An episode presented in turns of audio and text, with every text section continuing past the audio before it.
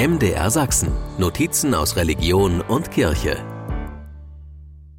Oh, es riecht gut, oh, es riecht fein. Wenn ich über den Weihnachtsmarkt schlendere, dann kommt mir zwischen gebrannten Mandeln und dem Duft von Glühwein gern mal dieses Weihnachtslied in den Sinn. Mache ich mich dann im Dunkeln auf den Heimweg, vergeht mir schnell mal das Riechen.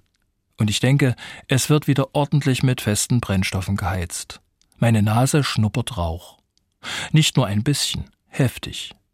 Der eine oder andere Kamin bzw. Kaminofen trägt zu diesem Geruch, an den ich mich aus meiner Kindheit erinnere und den ich längst vergessen hatte, bei.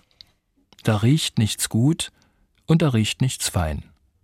Natürlich, Energie ist in diesem Winter teuer. Da wird man doch noch mal. Ja, aber da, wo das Geld fehlt, sind Kamine eigentlich nicht so üblich. Kaminöfen sind mit Feinstaubfiltern ausgerüstet. Stimmt, aber nicht alle. Denn es gibt bis 2024 noch eine Frist und einen Zwang zum Nachrüsten. Egal, es riecht nicht gut und riecht nicht fein. Und es kann auch nicht gut sein.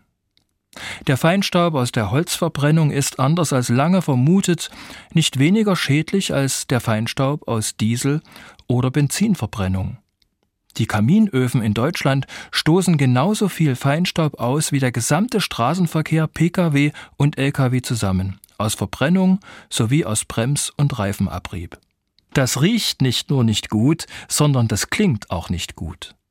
Über andere Heizungsformen habe ich noch gar nicht geredet.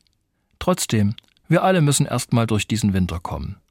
Wir müssen aber auch alle durch dieses Leben kommen und möglichst auch unsere Kinder. Oh, das ist gut, oh, das ist fein, es müssen drei Grad weniger sein.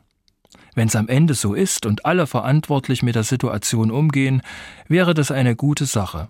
Nicht nur des Geldes wegen, sondern auch für die Menschen und die gesamte Schöpfung. MDR Sachsen. Notizen aus Religion und Kirche.